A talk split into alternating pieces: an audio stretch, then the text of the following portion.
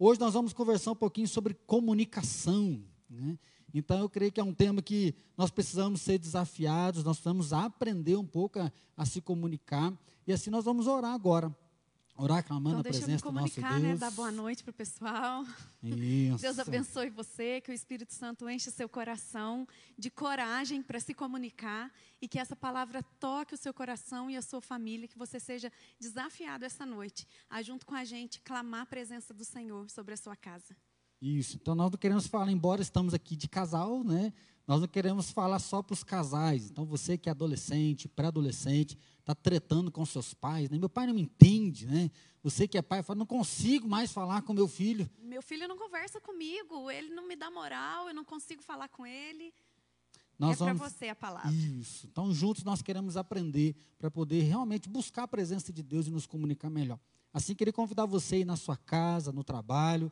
Quem sabe você que às vezes está ouvindo a gravação, eu queria convidar você realmente a colocar o teu coração na presença do nosso Deus. Nós cremos que não adianta de nada ouvir um bom sermão, uma boa palestra, né? uma boa mensagem. Nós queremos mesmo que o Espírito Santo transforme a nossa vida. Então vamos orar nesse momento?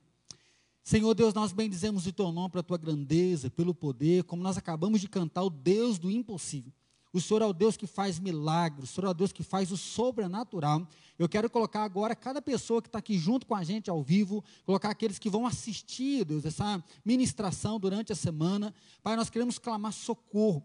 Socorro porque nós não sabemos comunicar, nós partimos sempre para briga, nós não conseguimos nos relacionar bem. E assim, Pai, casais, pais e filhos, relações de trabalho, nós queremos consagrar os nossos relacionamentos nas tuas mãos e clamar, Pai, revela se em nós algum pecado oculto, revela para nós, para onde é que nós estamos errando, Pai. E assim, Espírito Santo traz transformação. Deus, nós sempre oramos aqui que nós não queremos uma boa palavra, mas nós queremos ser transformados pelo poder do Senhor. Assim, Espírito Santo, ministra mesmo a tua presença, ministra a tua glória. E assim, Deus, nós oramos agora em nome de Jesus. Amém, Senhor. Amém. Nós escolhemos como tema, né? Comunicando a gente se entende. Dois pontos, mas dá uma vontade de brigar. Muita vontade de brigar às vezes, né?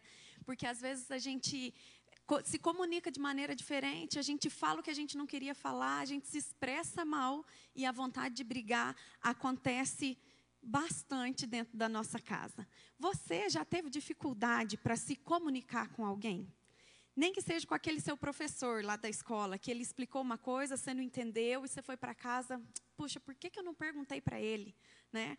A gente sempre tem essa dificuldade de comunicação e vai gerando sentimentos dentro da gente. E um deles é essa vontade danada de brigar, né? que a gente fica com muita raiva às vezes, ou às vezes a gente sente que, ah, pelo menos essa briga merece uns três dias sem a comunicação. E a gente se tranca, não se fala, e é sobre isso que a gente quer tratar com vocês hoje. Isso, a gente prefere ficar de beicinho, né? A gente fica bicudo esperando o outro vir pedir perdão, né? Principalmente quando a esposa, né, que está sempre certa, nunca gosta de estar tá errada, a gente fica guardando, esperando a volta dela. Falar de comunicação parece às vezes que é um assunto fácil, ainda mais questão de internet hoje, né? Mídia bombando por aí. Mas eu queria colocar para vocês algum, alguns eventos bíblicos que não fala exatamente da comunicação, mas olha as dificuldades. Primeiro, Deus falando para Caim. Deus fala, Caim, você está emburrado, cara, mas você me entregou uma oferta errada. Não é essa oferta que eu pedi. Se você trouxer o certo, né, é lógico que eu vou aceitar. E aí a gente vê Caim o quê? Caim revoltado, Caim com raiva do seu próprio irmão, ele não consegue ouvir a Deus, ele não consegue entender a palavra de Deus, e aí ele vai acabar matando o seu próprio irmão. Podemos pensar de Deus comunicando com Jonas. Jonas, vai até Nínive. Ele fala, é ruim, hein? Então, assim, há um impasse nessa comunicação, ele não entende, ele não quer obedecer a Deus e por isso dá maior briga. José, teve algum problema de comunicação? José se comunicando com os irmãos. Quem nunca? Quem nunca brigou com o irmão? Só se for filho único aí não acontece, né? Mas se você tem um irmão mais velho, mais novo, sempre vai ter um motivo para você brigar com eles. Ou porque você acredita que o sonho deles é grande demais, porque você não precisa se remeter aos caprichos dele, né? Eu lembro uma vez que a minha irmã me fez pagar um grande mico, a gente era pequena ainda, e a gente brigou e a nossa mãe não estava em casa. E a minha mãe sempre falava, ó, cuida da sua irmã. E a minha irmã resolveu sair correndo pela rua. E ela falava assim: Eu vou embora e eu não volto mais. Mas eu deveria ter o quê? Uns 10 anos de idade.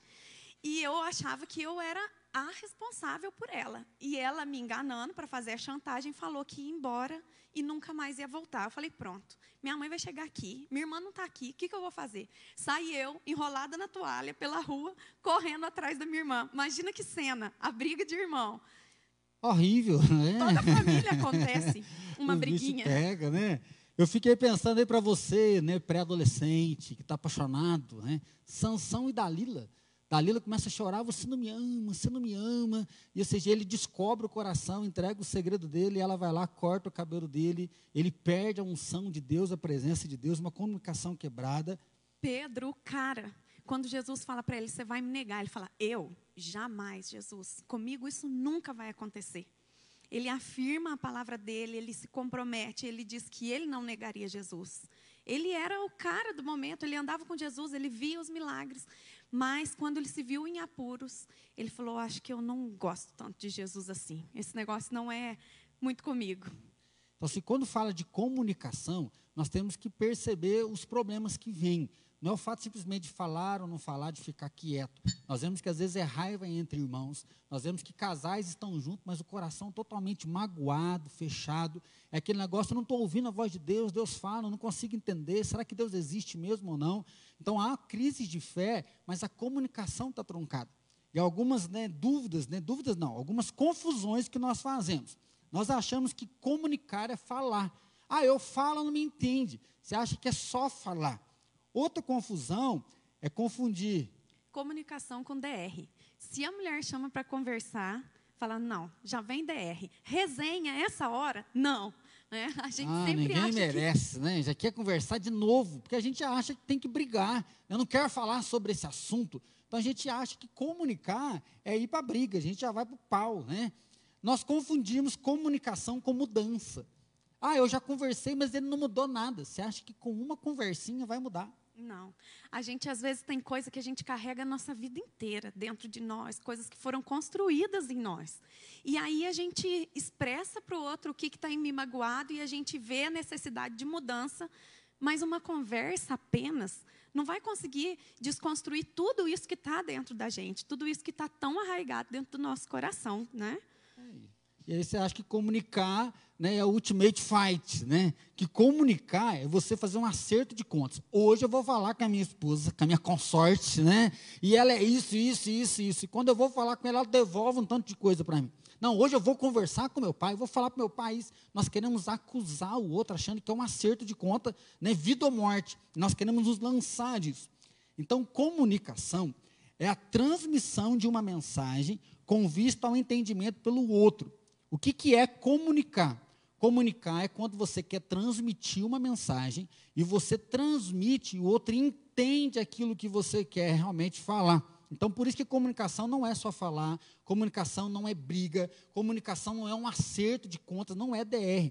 Comunicação é você conseguir falar com seu pai, com seu namorado, com a esposa, você falar e ele entender o que é que você está falando. Vocês fazerem entendido, né? Se for o caso, precisa desenhar algumas vezes. Isso. Né, para que a pessoa entenda. Quando a gente fala, você quer que eu desenhe?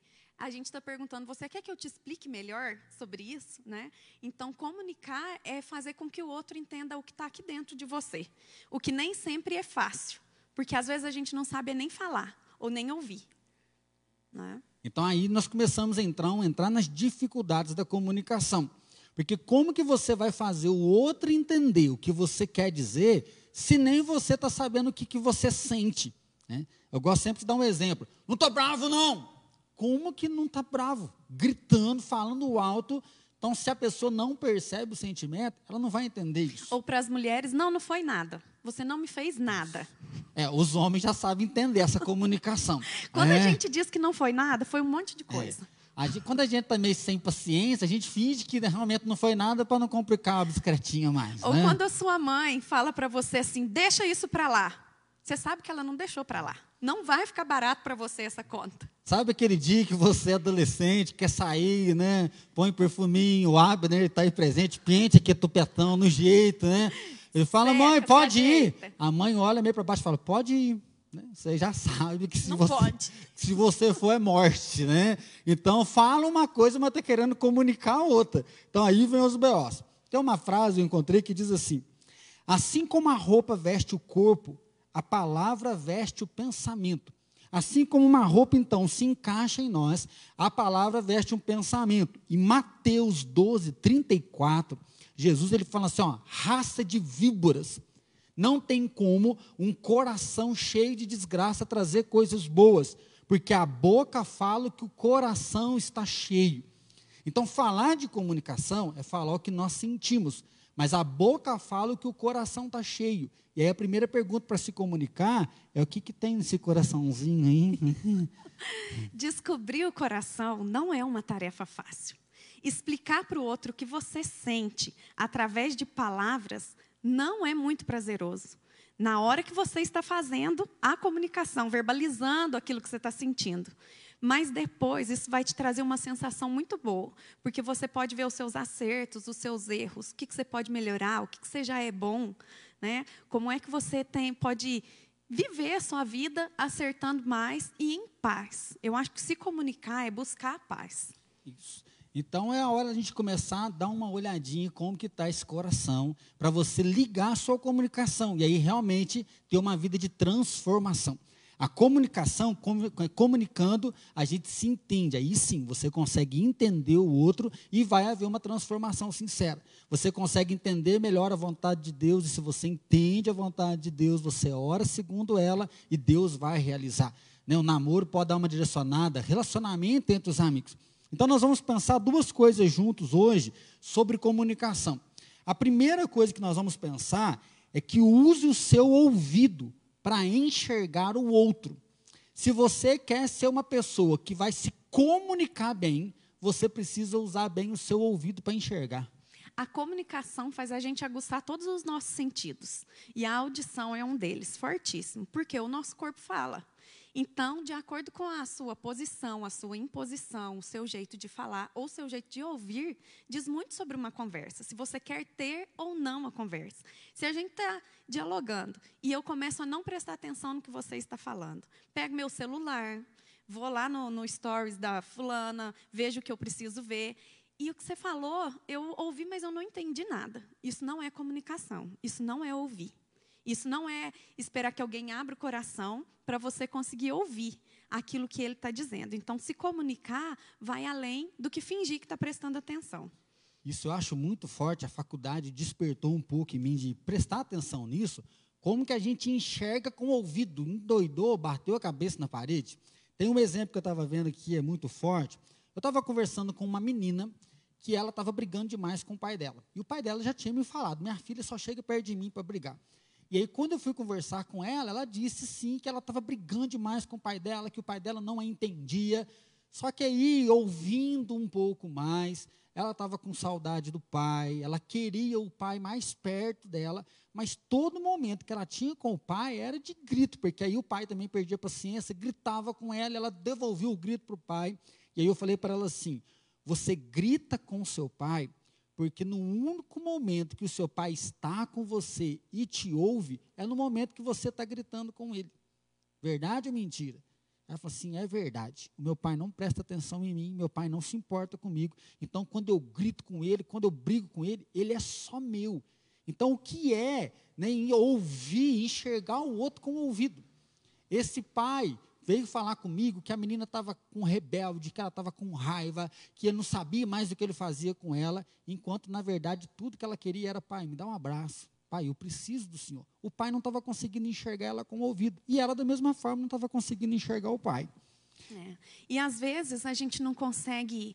É controlar o nosso ouvido e a gente acaba interrompendo. Às vezes, quando a pessoa está abrindo o coração, se descortinando para a gente, procurando as palavras, tentando, a gente já começa a adivinhar qual é a próxima palavra que ela vai falar e a gente já atropela, interrompe, põe o que a gente acha, o que a gente acha que ela deveria fazer naquela situação e a gente não ouviu, a gente falou a nossa opinião.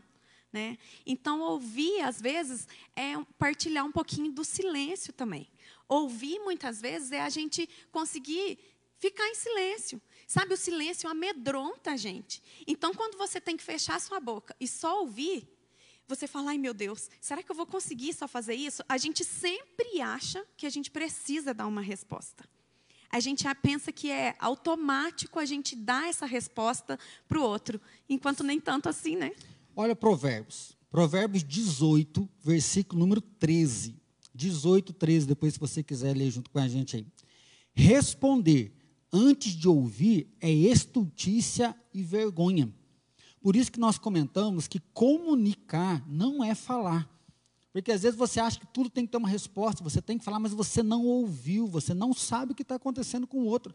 A palavra de Deus nos ensina que responder antes de ouvir, de saber realmente o que está acontecendo, que a outra pessoa é estultice e vergonha. Porque você vai criar uma briga, vai criar um atrito, porque você não está conseguindo alcançar. Provérbios 15, versículo 28, ele traz uma outra mensagem que diz assim: Provérbios 15, 28. O coração do justo medita o que há de responder, mas a boca dos perversos transborda de maldade.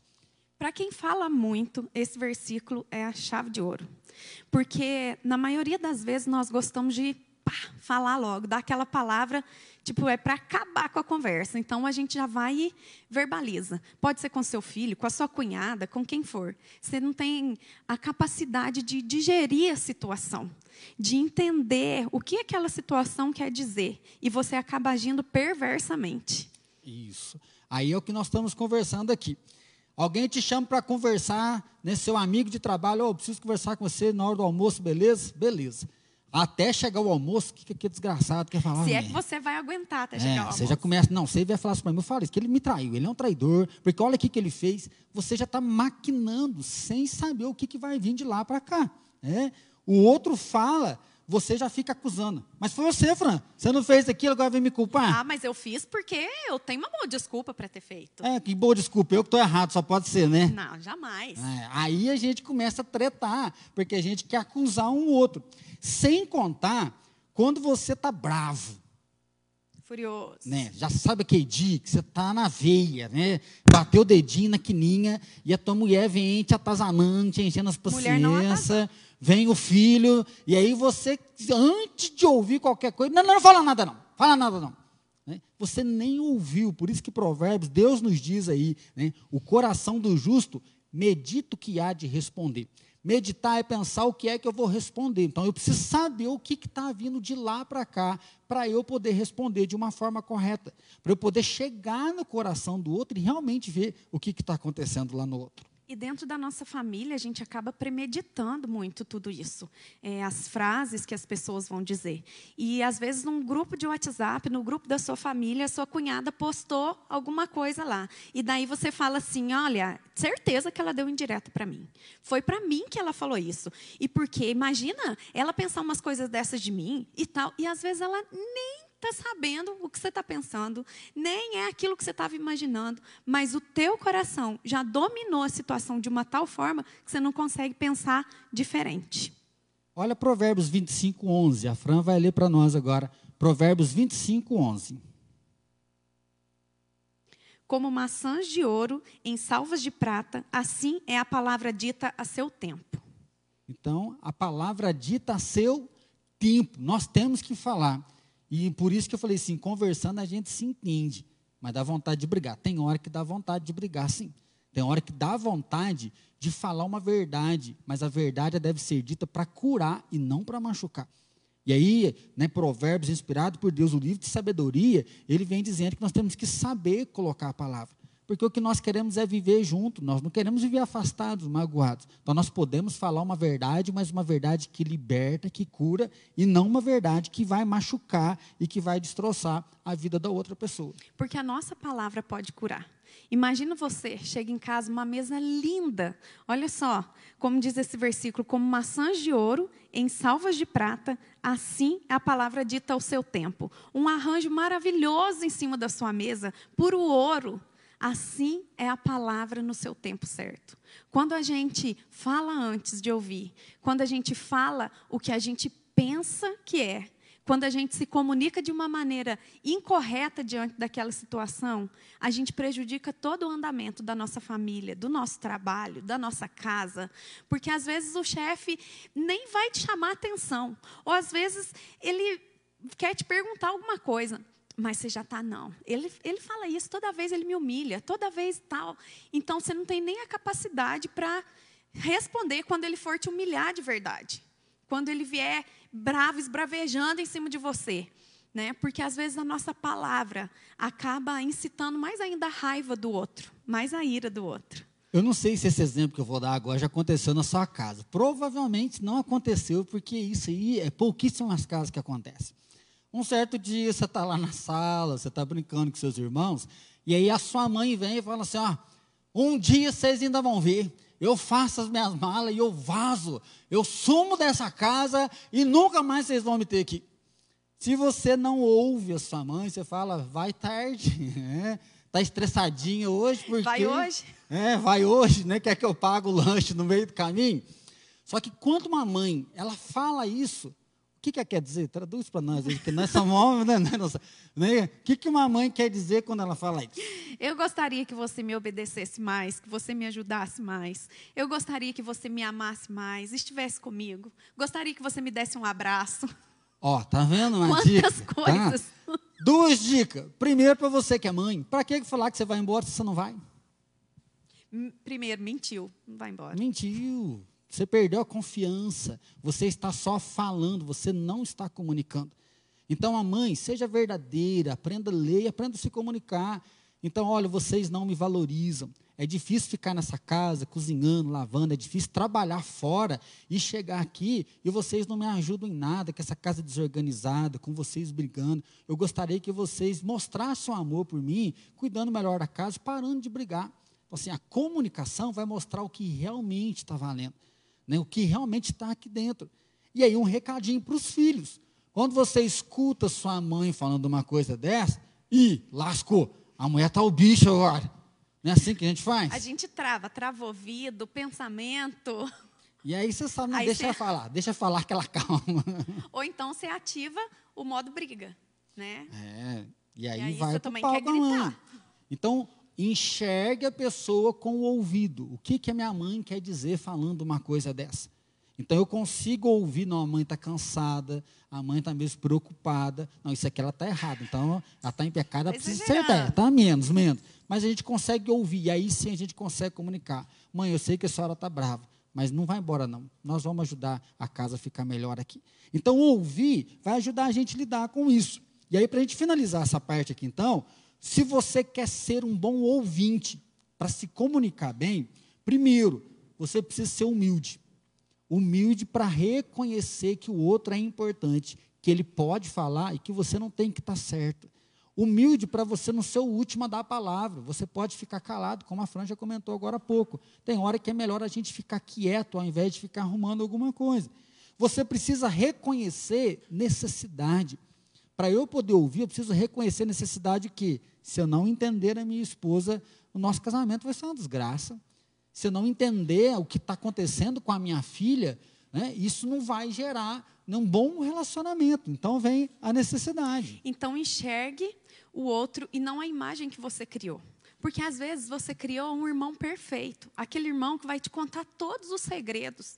E de repente, uma palavra que ele não te fala, você vai se sentir traído. Só que não foi traição para ele. Você construiu uma pessoa diferente na sua mente, você construiu um relacionamento diferente e na hora de se comunicar acontece a quebra.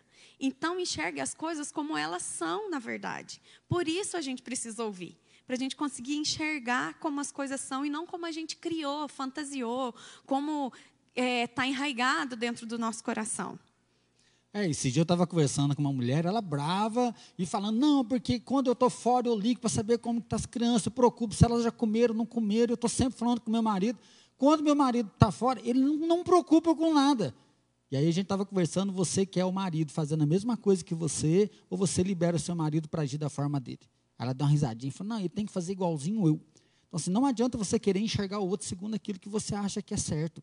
Né? O outro pode aprender, mas o outro também vai fazer de forma diferente. Né? Até mesmo os irmãos, nós temos irmãos diferentes que cada um vão fazer de formas diferentes aquilo que nós estamos vivendo e caminhando. E olha, vai por mim. Um relacionamento infeliz dá muito mais trabalho.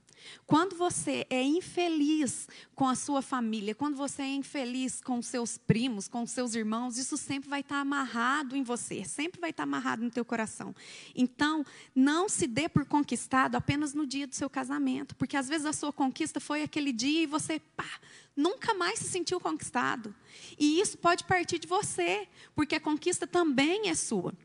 Então, é, não se dê por conquistado apenas naquele dia que o seu pai comprou para você o iPhone que você queria. Porque aí sim ele foi um pai top. Ele me agradou, eu consegui aquilo que eu queria. Não se dê por conquistado apenas no dia que você ganhou o que você precisava. Mas conquiste mais. Busque, se esforce para que você tenha um relacionamento feliz. Gente, essa frase é muito forte. Em um relacionamento infeliz dá mais trabalho. Brigar é muito mais fácil. Né? Você está vendo, se ficar ouvindo o outro, o que, que ele está sentindo, por que, que ele está falando isso, tem que compreender o outro, é muito mais difícil. Você chegar, ah, mano, não quero nem saber, você não está nem aí, você é um marido imprestável, você não faz nada, vocês não me ajudam, eu vou embora. Brigar é muito mais fácil. Mas viver na perspectiva da briga é muito mais é muito difícil. Pior. Porque você briga, se você se separa, o coração fica machucado, você começa a ficar com rancor, com remorso, começa a ficar sem falar, você perde bons amigos, perde amizades. Então, comunicar dá mais trabalho, mas comunicar traz felicidade, porque a cumplicidade, a amizade começa a ser verdadeira. A comunicação traz de volta o brilho da vida da gente, né? A vontade de viver, a vontade de ser melhor. Eu acho que se comunicar, às vezes no começo você vai sentir um pouco de dificuldade. Principalmente se você for uma pessoa dura ou uma pessoa calada, que para arrancar uma palavra sua, precisa de um pé de cabra, para ver se você consegue desligar um pouquinho e tirar uma palavra de dentro de você. Agora, se você for igual a Alice, você está feito, se comunica até demais, né? a Alice, a gente às vezes está almoçando e a gente fala, Cici, agora é nossa vez. E ela entra no meio do assunto e ela quer se comunicar e se fazer ouvida. Então, assim, a gente precisa de um equilíbrio. A gente precisa de um meio termo aí nessa situação.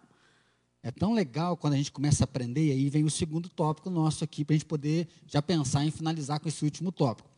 Diga o que você quer dizer e pare de acusar. Se você começa a ouvir o que o outro está falando, você está percebendo o que está acontecendo com ele, nós entramos no segundo. Agora é hora então de falar dizer o que nós queremos sem acusar. Dizer o que nós queremos, mas partindo daquilo que a gente sente. Aconteceu um evento na nossa casa, e depois eu pedi para a Fran contar melhor, mas nós temos sempre tentado ensinar a Alice. Quando ela tá, começa a chorar, porque ela está fazendo birra, a gente fala para ela assim, Alice, você está fazendo birra. Por birra não pode chorar. Por causa de choro, de birra, nós não vamos dar moral para você. Você não vai ganhar o que você quer. Aí depois que ela calma, a gente senta com ela e fala, olha, você ficou chorando, não ficou? A gente fez o que você queria? Não, e nós não vamos fazer. Birra não pode chorar, porque você não deve fazer birra. Agora, quando você se machucar, quando você estiver triste, você pode chorar. Quando a gente está triste, a gente pode chorar. E aí aconteceu um evento essa semana, né? Ontem eu estava com o Platini, a gente estava discutindo sobre o nosso Ministério Infantil, e a Alice com um vidro de esmalte na mão. Quando eu olho para trás, a calça dela, que era branca, todinha de esmalte, o pé com esmalte até na sola, as mãos, no dedo, tudo, eu, Alice, eu te falei que quando você fizesse isso, eu ia pegar esse esmalte e ia guardar. Não foi assim que eu falei? E ela começou a chorar. Como que eu vou viver sem meu esmalte? Eu não posso viver sem esse esmalte, Cada mãe. idade é uma crise, né? e ela queria muito o esmalte. Falei, pois é, mas você você fez uma coisa que foi desobediência. E aí ela olhou para mim fez a mãozinha assim e falou: Mãe, mas me deixa pelo menos chorar. Por favor, me deixa chorar. E quando ela estava chorando daquele jeito, eu falei: Tá bom, chorar você pode, mas a gente vai ter que guardar e um adulto passa o esmalte em você. E aí fizemos o combinado. A gente pode chorar. Às vezes a gente chora de raiva, a gente faz birra, a gente é adulto e a gente faz birra. E a gente precisa, às vezes, ser acolhido. Mas não é porque a gente chorou e fez birra que a gente vai ganhar aquilo que a gente está pretendendo, né? A Fran falou de raiva, de para trás, mas eu não lembro o que, que era, eu estava muito nervoso e eu comecei a falar e a raiva estava manifestando. A Fran falou assim: não fica com raiva, não. Eu falei: eu estou com raiva e eu vou ficar com raiva sim, mas não vou agredir. Eu estou sabendo meus limites, mas eu estou muito, estou muito nervoso. Então, se você não admite o sentimento, você não admite a raiva, você começa a agredir o outro. começa a machucar o outro. Então, fale o que você tem para falar sem agredir. Pensei em dois casos aqui. Primeiro, lembra aquelas duas mulheres que estavam brigando por causa de um filho junto com Salomão? Nós falamos muito, até nós ouvimos muita pregação, sabedoria. Salomão diz: vamos serrar a criança no meio e dar uma metade para cada um. Uma mulher fala assim: isso mesmo, vamos rachar essa criança no meio. A outra fala: não, entregue inteiro para ela. Melhor a criança viva do que comigo. Salomão, ele está ouvindo o que está acontecendo ali. Quando aquela mãe fala assim: ó, racha essa criança no meio, metade para cada uma, ela está indo para o lado da ofensa, ela está indo para o lado da acusação. Mas a gente pode, não tem como a gente precisar o que essa mulher estava pensando, mas a gente vê um coração machucado. O meu filho morreu, já que eu não tenho filho, ninguém tem filho, todo mundo perde. É quase uma brasileirice isso, né? Porque nós brasileiros temos assim, culturalmente dentro de nós, uma cultura de que um tem que perder para o outro ganhar. Nós dois não podemos ganhar na relação. Um tem que sempre ganhar. Então, se a gente está discutindo com o filho, é, lembra que discutir é trocar ideia, trocar pensamento. A gente quer ganhar a discussão. A gente não consegue aceitar o que ele tem para dizer a nosso respeito, o que ele tem para dizer para a gente, igualzinho essa mulher. Não, então vamos partir essa criança, ela não ganha nem eu, então fica todo mundo sem. Nós vivemos nove anos como tentantes para até a gente ter o nosso bebê. E a gente viu muito isso, como as pessoas têm inveja quando, olha só que coisa engraçada, às vezes na sua casa você pode falar assim: "Nossa, mas aqui em casa é um filho atrás do outro, mas aqui em casa é tão fácil isso", e você não sabe o universo de ciúmes que existe atrás de você só porque você tem três ou quatro filhos, né? Porque as pessoas não conseguem lidar com esse sentimento. Quantas vezes a gente já ouviu fulana engravidou, não é possível ela? Não acredito que ela. Né? Coisa assim que não está na nossa mão, não está no nosso alcance. E a gente deixa o sentimento entrar dentro de nós. Outro caso que a gente pode pensar são os irmãos de José. José tem um episódio que ele está vindo, os irmãos falam: lá vem aquele sonhador, lá vem aquele sonhador. De novo, não dá para a gente falar realmente o que estava acontecendo, a gente não estava lá. Mas a gente sabe que eles tinham ciúme, eles tinham inveja, porque o pai cuidava melhor de José, o pai dava roupa nova para José, ele era o queridinho. Então, ao invés desses filhos irem até o pai e falar sem acusar o pai, é desonestidade, o senhor cuida melhor de José, o senhor dá roupa melhor para José, e José ainda fica se achando, cara, você teve um sonho desse, está viajando. Ao invés de conseguir colocar o sentimento, nós temos muita raiva de você, José, porque a gente rala e o pai ama mais você do que a gente. Ao invés de fazer isso, eles acusam é o queridinho, vamos dar um fim nele, eu quero ver o que, que vai ser do nosso, do nosso pai. A história vai desenrolar o que? Eles vão jogar no poço, vão vender como escravo, vão forjar né, uma morte para ele lá. Por quê? Porque eles não estão falando o que eles estão sentindo. Eles estão falando para acusar, eles estão falando para brigar. E aí não está tendo uma comunicação verdadeira. Ou seja, não há intimidade e comunhão na família, porque eles não conseguem se expressar. Teve um dia aqui na igreja que eu até brinquei, o pessoal ficou rindo de mim, que eu falei que agora a gente está num nível bom de briga. Mas o povo, o que, que é isso, Fran? Mas é porque a gente está conseguindo comunicar bastante sentimento. Então, isso é muito importante dentro de uma relação. Porque, às vezes, algo que o seu pai faz para você é totalmente cruel. Então você não consegue falar para ele, poxa, pai, você não me dá atenção num minutinho aqui quando eu estou jogando, vem aqui ficar cinco minutos perto de mim. Mas você diz, ah, meu pai, aquele lá, não tem de conversar com ele, não. Porque a gente não sabe explicar o que nós estamos sentindo. Às vezes o seu filho tem aí 18, 20 anos e ele não fala com você. Você não entende os jogos que ele joga, você está sempre cansado demais, porque você tem que pagar a internet que ele usa todos os dias. E aí, quando você chega em casa, você não consegue se comunicar com ele. Um exercício muito legal e muito bacana, prático, que você pode fazer, é sentar do lado dele, mas coisa assim, de segundo.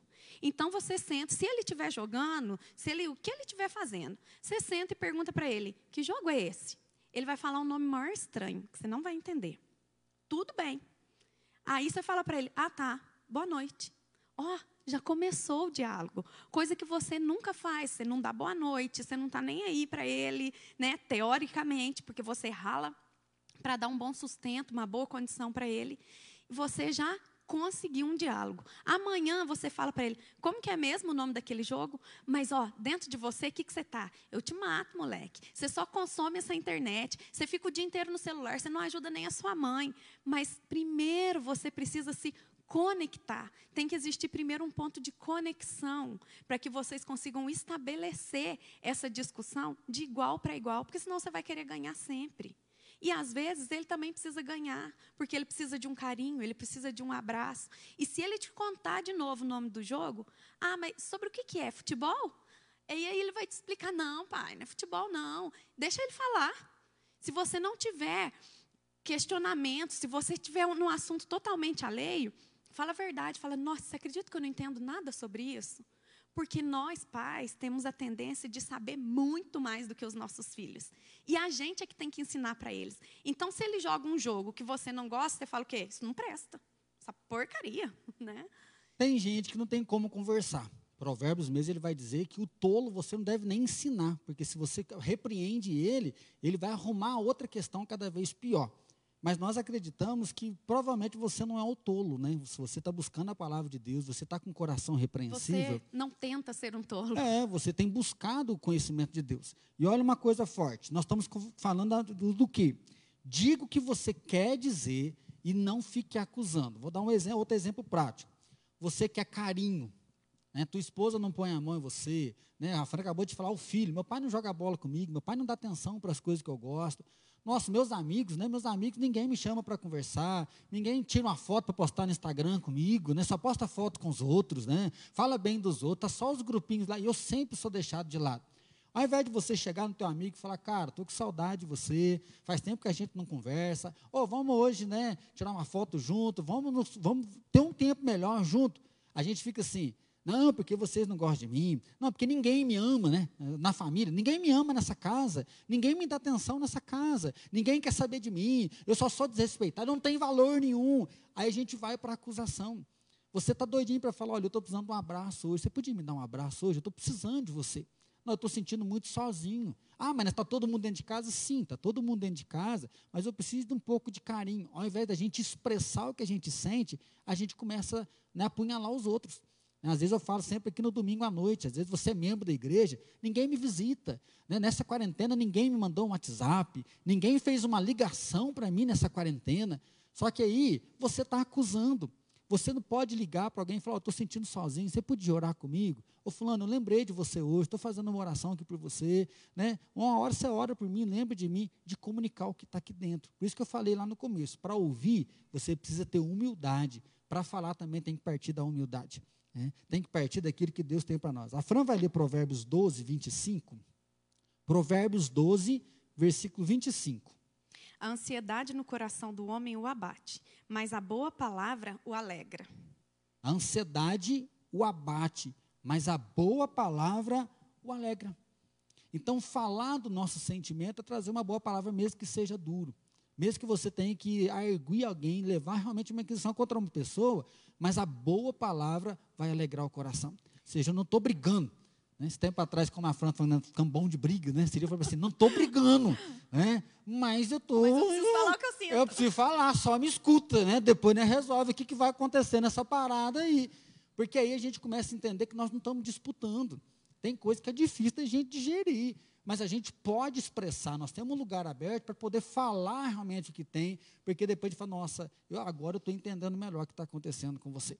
Né? Então, assim, eu não quero mais fazer isso, eu quero mudar, tem uma dificuldade, mas junto a gente pode. Então, isso começa a animar a gente a poder investir, relacionar. E ter uma palavra bondosa é uma questão de treino também. Né? Porque se você está acostumado a sempre acusar, falar, ah, você não pode fazer isso, você não faz de tal jeito, você se portar bondosamente com uma pessoa é um desafio, porque durante todo o tempo você vai ter que estar olhando para as suas atitudes, para a atitude do outro, falando, não, como eu posso agir de maneira então bondosa com ele? Então você vai treinar o seu pensamento e treinar as suas palavras.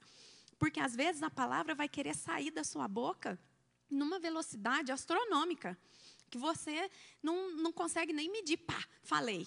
Ah, eu eu sempre sou assim, né? Eu gosto de falar. Então eu sempre falo depois, ai meu Deus, eu não podia ter falado desse jeito, eu não poderia ter falado tanto, se eu tivesse falado só a metade. Mas quando a gente fala o que nós sentimos em relação àquela situação, a gente consegue praticar bondade. Porque aí a gente é bom com a gente e com o outro.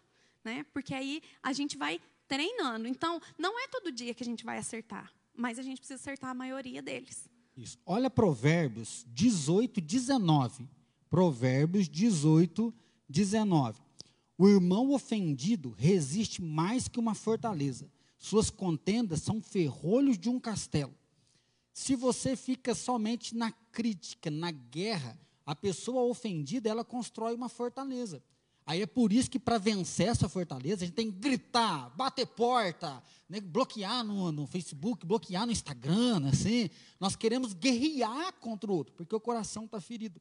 Agora, quando nós temos coragem de nos abrir para lançar o nosso coração no outro, né, as, as, muralhas começam a cair, porque nós, nós estamos no mesmo time. Né? Agora não é uma competição que um ganha, porque se um ganhar, os dois perderam. Você é seu amigo, você é seu sócio trabalho, se um ganhar, os dois perderam. Então não é uma competição, nós estamos numa caminhada junto. Então comunique os seus sentimentos. E na hora que vem né, a vontade de falar, perceba o seu sentimento, não a acusação. Eu estou chateado porque aconteceu isso, isso, isso. Não gostaria que isso acontecesse, ao invés de já ir lançando tudo sobre o outro, aquilo que ele está vivendo. É. Então, às vezes, a gente desprender das coisas velhas para aprender as coisas novas gasta tempo, gasta trabalho, esforço, dedicação nossa. E reconhecer que, às vezes, uma palavra que sempre destrói, uma palavra que sempre é, faz mal para o outro, a gente acaba se tornando uma pessoa tóxica. E quem está perto da gente acaba sendo corroído, destruído por conta dessas palavras que, às vezes, nós não medimos. Por isso, ser, ter uma palavra bondosa é uma questão de treino. Isso. Né? E aí você vai ter que escolher qual a batalha que você vai querer. Né? Você vai ter que escolher qual é a briga que você vai ter. Você vai brigar com só palavras para machucar ou você vai entrar num estado de comunicação. Um exemplo, às vezes, assim, você pode pensar aí o exemplo que, com, com a sua família, com seus cunhados, com seus irmãos, mas às vezes é, eu estou super atrasada fazendo alguma coisa, querendo adiantar, e eu sempre coloco a Alice para fazer as atividades que eu estou fazendo em casa. Então, às vezes estou arrumando cozinha, lá vem ela empurrando a cadeirinha para subir. Mãe, deixa que eu enxago a louça para você. Aí ela veio toda disposta e eu, não, agora eu não posso, né? Estou atrasada. Ao invés de eu falar, não, menina, sai daqui, você não está vendo que eu estou atrasada? Eu posso falar para ela, eu posso escolher a outra batalha que eu vou lutar, escutar ela falando para mim. Então, eu falo: ó, agora aqui só tem trabalho de adulto. Que tal você me contar uma história aí de onde você está? Eu sei que quando eu falo isso, ela pergunta: qual história? Mas como que é mesmo? Para eu contar para ela. Então, é mais fácil eu manter ela ali comunicando, conversando, brincando, do que aqui me, que eu sei que eu vou ficar estressada porque eu estou apressada. Então, entende? Você escolhe a batalha que você quer lutar com seu filho, com seus irmãos, da sua maneira aí na sua casa. Isso, e aí sim a gente começa então a perceber que há uma dificuldade, mas ao mesmo momento vai criar facilidade. Porque a gente começa a investir não em um momento de paz, mas há uma educação, porque você consegue identificar o que está acontecendo. Nós temos falado com a Alice, ela aprendeu a raiva, né? Agora que ela estava descobrindo isso. Então começa a querer gritar, jogar as coisas no chão. Né? E aí às vezes já fala, não faz isso não, desse jeito não. A tendência do pai é acabar falando, não pode chorar, você não pode ficar assim, você não pode ficar nervoso. Como que não pode ficar nervoso, gente? Se até a Bíblia fala, irai-vos e não pequeis. Nós temos que aprender a ser bíblico, não é assim? Então tem momentos que o sentimento vem. Agora, diante dessa raiva, de toda essa ira, o que é que você vai fazer com isso? Então, filho, você pode jogar o teu brinquedo no chão, mas ele quebrar, papai não vai dar outro para você, tá? E aí a gente começa a ensinar as consequências daquilo que está acontecendo. E da mesma forma no casamento. Eu falo o seguinte: se você tem um ataque de raiva, você pode quebrar tudo, jogar tudo no chão. Pode fazer isso, que você extravasa a raiva. Mas você pode falar assim: ó, Fran, estou com muita raiva de você. Né? Eu até nunca esqueço, né? A gente nunca sabia conversar e nem brigar. E um dia ficou me pegando o pé. Acho que foi assim que eu cheguei aqui em Alfenas, né? Já estava com uns dois, três anos de casado. E ela um ano, né? falando, né? falando, e o bicho pegando. Aí um dia eu estava tão nervoso, ela estava na cozinha. Eu lembro que eu levantei do escritório, cheguei na porta da cozinha e falei assim: ó, você quer brigar, então nós vamos brigar. Nunca mais e aí eu disso. voltei para o escritório, sentei. Acabou a briga. Falei, não, ele é muito mais forte do que eu brigar desse jeito, não vou querer, né? Então a gente precisa escolher as nossas batalhas, porque ofender não é bom nem para quem ofende, nem para quem é ofendido, né? Nem para quem ensina e nem para quem aprende. Então ensinar com ofensa nunca é uma coisa boa. Então, para a gente finalizar, nós queremos deixar um último versículo, que é Hebreus 10, 24. Consideremos-nos também uns aos outros, para nos estimularmos ao amor e às boas obras. Consideremos-nos também uns aos outros, para nos estimularmos ao amor e às boas obras. Semana que vem a gente vai continuar essa temática. Nós vamos trazer mais alguns detalhes, mais algumas dicas. Então, se você quiser continuar com a gente semana que vem, aqui na quarta-feira, nós vamos dar o seguimento. Mas nós vamos fechar então hoje dessa forma. Primeiro, enxergue a pessoa com seu ouvido. Né? Seja pronto para ouvir e tardio para falar. Segundo lugar, fale aquilo que você sente. Fale a verdade do que você quer dizer. E não vá para acusação, não vá para briga. E aí Hebreus diz isso. Considera um ao outro. É um texto que ele está falando aqui sobre igreja. Não deixe de congregar com os irmãos, não deixe de celebrar a vida, mas ele fala assim: olha, considere um ao outro. Então, assim, é minha esposa, qual é o lugar que eu vou dar para minha esposa? Ah, meu filho, você não presta, você é um preguiçoso, você não faz nada. Provavelmente, se o seu filho não faz nada, é preguiçoso, é porque você ensinou ele desse jeito. Então, assim, qual é o lugar que você vai dar para o outro?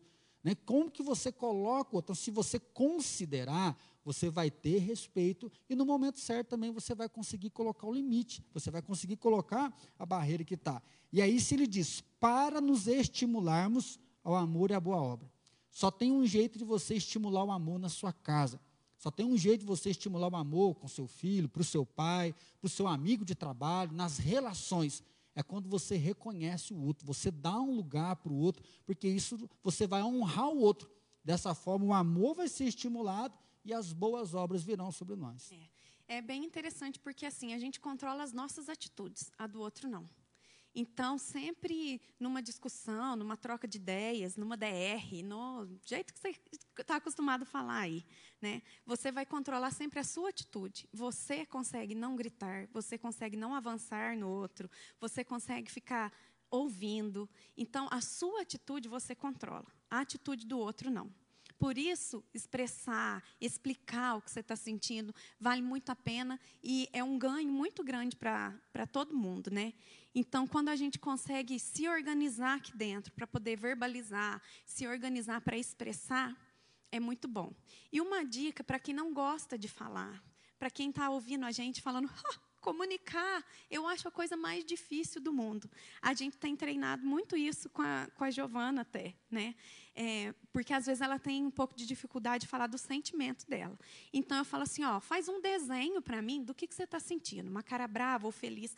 Mas e se não? Você pode, às vezes, se você tem uma criança em casa que tem dificuldade de expressar sentimentos, ou o seu marido, às vezes ele não se comunica bem, mostre para ele uma figura, ó, você está assim ou você está assim? Porque aí é um ponto que vocês vão começar a dialogar. E se ele mostrar para você o jeito que ele está, não falar, ah, mas é por isso, isso, isso. Espera o tempo dele. Ele vai falar quando se sentir preparado para falar. Quando o seu irmão, o seu cunhado, quando você quer a atenção deles, às vezes naquela reunião de família você fala, mas meu cunhado nem conversou comigo, nem olhou na minha cara, e o que, que eu faço? Vai você, senta do lado dele, conversa com ele, puxa um assunto, mas eu não tenho assunto, eu também não. Eu também tenho bastante dificuldade, mas a gente inventa. A gente fala, ah, será que vai chover hoje? né? Aí ele já sabe que você quer puxar um assunto. Então, se comunique.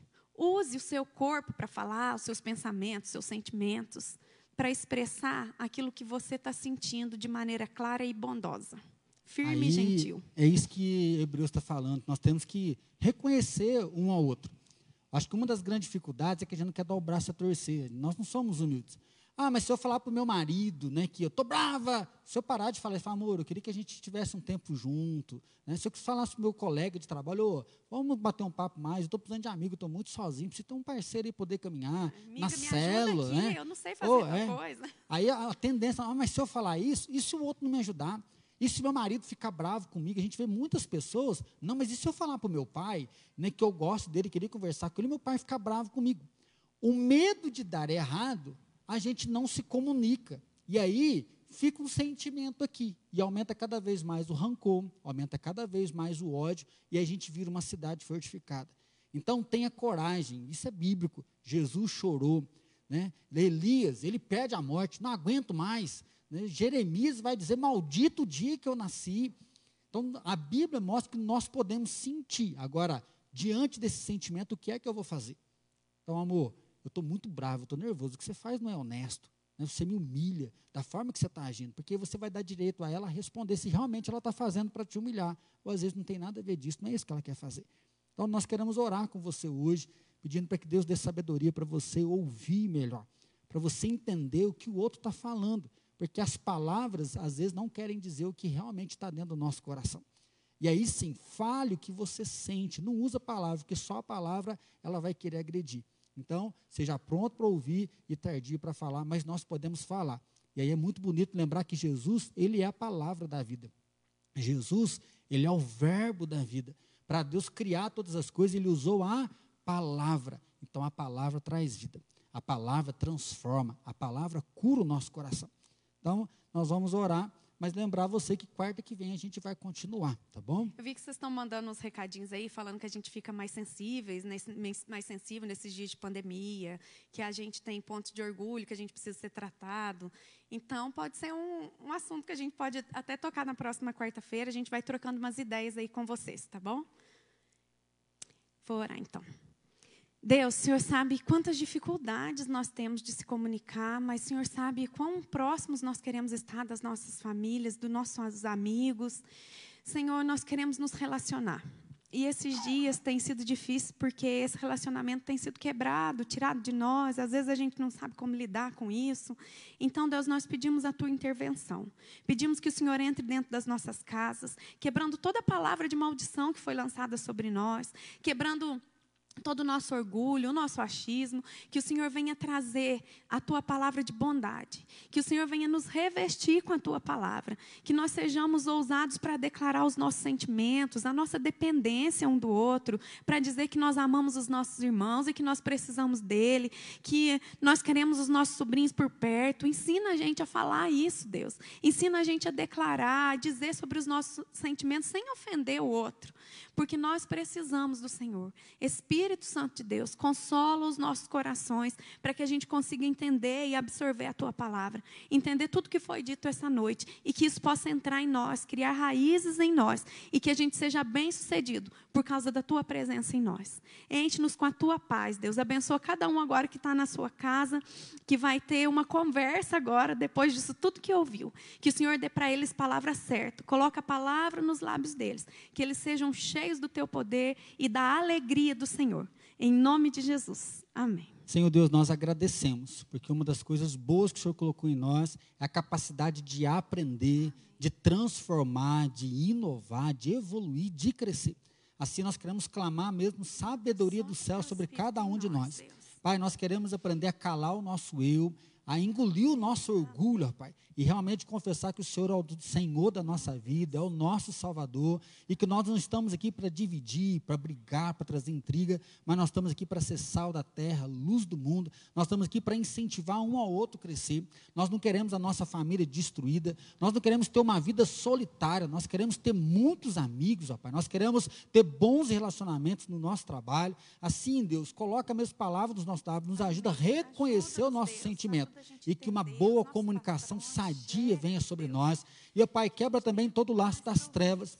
Nós sabemos que o inimigo aproveita da raiva, do ódio, desse tempo aí, ó Pai, de pandemia. Nós vemos que Satanás procura as brechas, ó Deus, para criar uma estrutura, uma muralha sobre a nossa vida, mas que seja quebrado na autoridade do nome de Jesus e que a tua verdade, Jesus Cristo venha nos libertar de todo mal e restaurar a nossa relação e que realmente o mundo conheça a tua glória através das nossas boas obras para a honra e glória do teu santo nome. Assim, Deus, vá à nossa frente, abençoa a nossa semana, a nossa noite, dá descanso, dá paz e continua cuidando cada um de nós, no nome de Jesus que nós oramos. Amém, Senhor. Amém. Muito bom estar com vocês. Então, Deus abençoe sua vida, Deus te inspire, Deus te renove. Que você não fale nada, mas comunique bastante, tá bom? E se tiver uma treta aí, semana que vem você vai mandando uns recadinhos para nós, para ver o que, que a gente pode abordar, né? Uma boa semana para você. Até a próxima quarta. Estaremos juntos aqui. Tchau, tchau.